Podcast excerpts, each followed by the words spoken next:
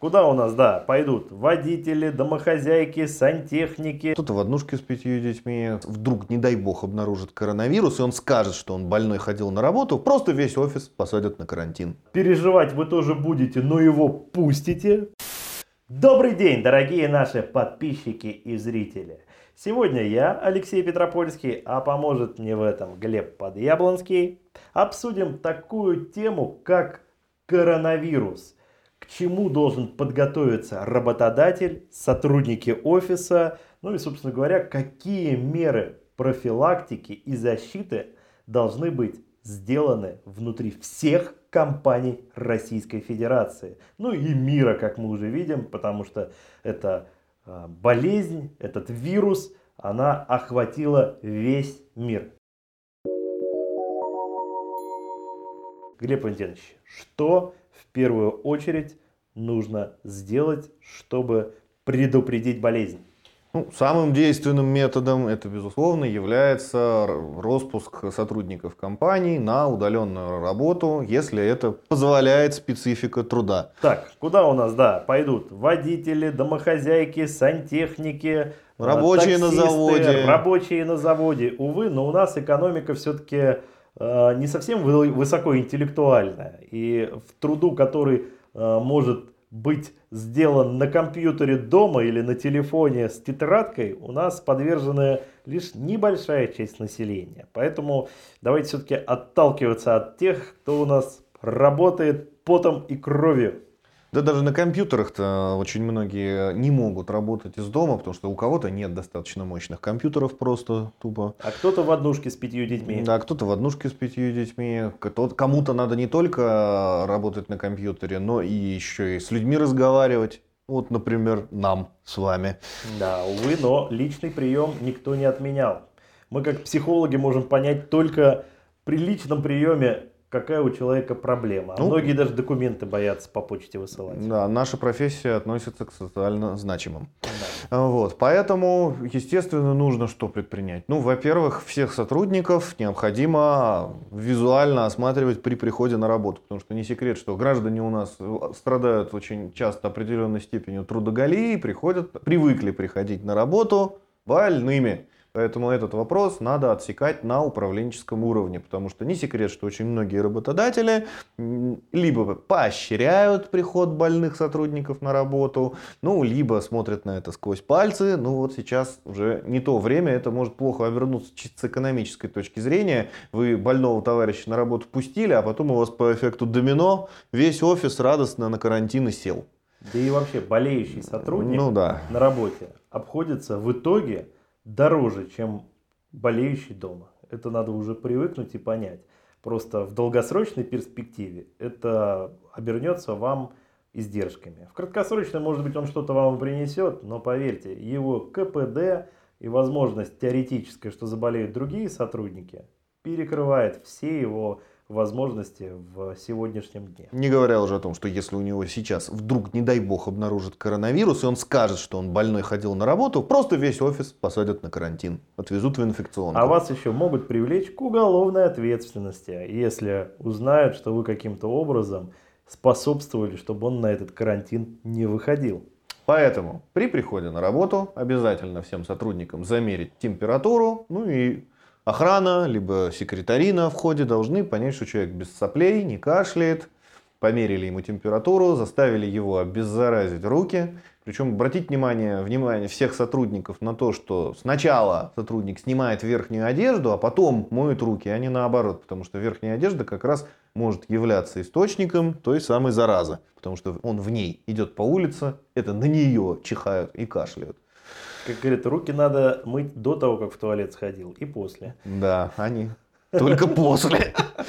Вот, поэтому, соответственно, обеззараживать руки. Дальше, причем желательно ознакомить всех своих сотрудников под подпись с тем, что они обязуются э, предупредить работодателя о том, что у них есть признаки недомогания. А если они не предупредят, то будут нести всю полноту ответственности за ущерб и убытки, которые компания понесет. Понесет. Мы... Из-за того, что их пос... всю компанию посадят на карантин. Лично мы выпустили приказ, а, с которым ознакомился каждый сотрудник и расписался на нем, где были прописаны все меры профилактики, которые сотрудник должен проводить на своем рабочем месте, о чем он должен информировать, ну и, собственно говоря, какую ответственность он за это несет. И все об этом расписались. Форму приказа вы увидите сейчас на экране. Она выпадет вот работодателям на заметку. Глеб Валентинович, ну а что нужно сделать еще, помимо самому сотруднику, что надо сделать работодателю-то? Еще. Ну, работодателю, конечно, было бы правильно в этой ситуации закупить увеличенное количество антисептических средств. Которых купить, увы, сейчас невозможно. Но мы как купили? Мы купили э, спирт, причем пару коробок и глицерина. Все это перемешали, добавили отдушек и залили в дозаторы. В принципе, тот же антисептик, который вышел, э, наверное, по себестоимости один флакон рублей 15. А так в магазине дешевле 100 ты и не купишь. Учите биологию, граждане, и химию. Да, поэтому во всем есть всегда выход. Если э, касательно масок, то говорят, что все-таки они эффективны больше для тех, кто уже заболел, чем для тех, Да, кто... потому что они ограждают тех, кто заболел, чтобы они не распространяли вирус. Для чего, собственно, карантин-то и вводят, чтобы все заболевшие не ходили по улице и его не распространяли. Вот, поэтому ну, наличие масок на человеке, ну, только если вы больных на работу выпускаете, только зачем? Вот. Ну, естественно, обработка всех ручек, все, за что люди хватаются, особенно приходя с улицы регулярно. Вот. Но постараться, конечно, не допускать э, чрезмерной скученности в офисах, потому что он везде рекомендует ВОЗ, там, хотя бы чтобы метр у вас между сотрудниками был. Вот, поэтому, в общем-то, эти меры рекомендуется тоже обеспечить. Действительно подумать о том, что, кого вы все-таки действительно можете отпустить домой без ущерба для эффективности его трудовой деятельности. А, ну и рекомендация работодателям, что если вы все-таки распустили свой офис по домам, пожалуйста, оставьте в этом офисе хорошую охрану, потому что предвидя печальный опыт, скажем так, прошлых каких-то попыток сделать нечто подобное, думаю, воры-домушники сейчас резко активизируются и по пустым офисам побегут. Они будут выходить с псами, гулять якобы с собакой, что называется, чтобы если их ППС остановят, они сказали, мы вот тут пришли собачку выгулять, а сами вперед залезать в окна, вырезать замки. Причем надо сказать, что а, вот, а, по анализу последних уголовных дел по факту краж работают настолько быстро, что за 2-3 минуты успевают обнести офис, вынести сейф. То есть какая бы у вас там супер вневедомственная охрана не летела с мигалками, угу. выносят все моментально. Поэтому будьте бдительны. И лучше ставьте охрану, прописывайте ее у себя, что называется, в кабинетах, чтобы она там жила и охраняла все. School рулит, бабушка с ружьем надежнее. Конечно, и сами домушники знают, что от человека больше беды, чем от техники. Видео никто искать не будет, наряд пока едет мы успеем, ну и в общем так далее и тому подобное. Глеб Валентинович, а как же обрабатывать двери, ручки, намывать стекла, намывать все, к чему может прикоснуться ну, я сказал, или об, обрабатывать ручки регулярно, Поставить вот это да. УФ-лампу или лампу Чижевского, или всякие сейчас аппараты, которые фильтруют воздух и убивают там 99% микробов.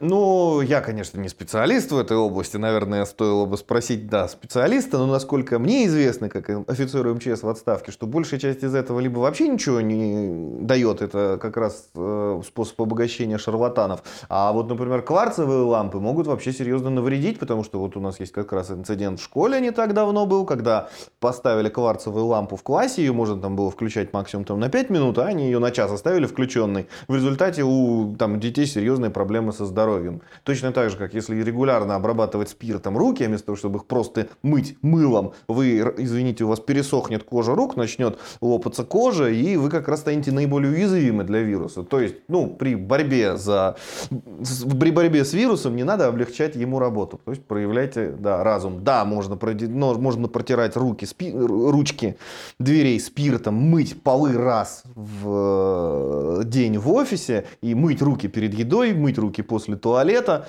но перегибать это все, ну, это, конечно, глупо. Хотя сейчас заходишь в каждое кафе, ресторан, офис, везде брызгаешь на руки этим спиртом, и, в принципе, руки уже начинают облизать. И хочу еще предостеречь наших граждан о том, что уже начались случаи, а, когда люди заходят в специальной форме, представляются Роспотребнадзором, делают вид, что они проверяют вашу квартиру или офис, а фактически они готовятся обнести вас и что-нибудь своровать. Мобильный телефон, кошелек, что плохо лежит, какие-то драгоценности и прочее. Уже есть такие случаи в Москве. А поверьте, когда введут режим карантина, если его введут, или в дальнейшем, если нарост будет число заболевших, такие случаи только будут расти. Потому что человек заходит в маске, в костюме, выявить вы его никак не сможете. А, переживать вы тоже будете, но его пустите, потому что будете просто думать, что он действительно тот, за кого себя выдает. А с учетом того, что вы будете сидеть без работы и, скорее всего, без зарплаты, и таких, как вы, очень много, домушники активизируются, а многие перепрофилируются в домушники, лишь бы заработать хоть каких-то денег. Будьте бдительны.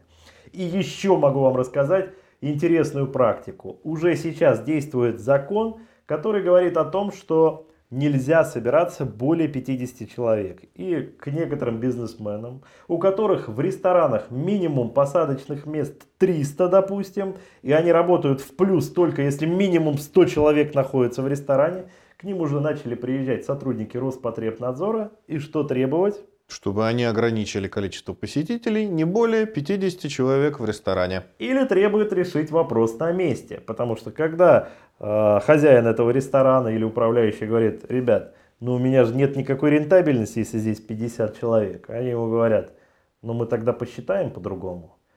И тут возникает коррупционный сговор. Не ведитесь на это, лучше общайтесь с работодателем или просто закрывайтесь, как сделало, сделали уже десятки ресторанов в Москве, которые уволили, э, точнее не уволили, отправили в неоплачиваемый отпуск всех своих сотрудников, закрылись, законсервировались, не платят аренду и ждут, собственно говоря, когда вся эта ситуация закончится. Не ведитесь на чиновников, потому что начнете платить, будете работать в еще больший минус. Поэтому спасибо за внимание.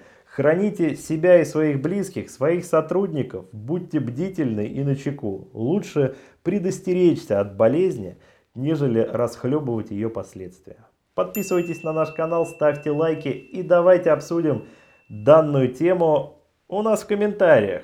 Насколько вы согласны с данными мерами профилактики и в целом с ситуацией, которая происходит на рынке труда, занятости и э, отношения вашего работодателя к данной ситуации. Здоровья вам! Спасибо!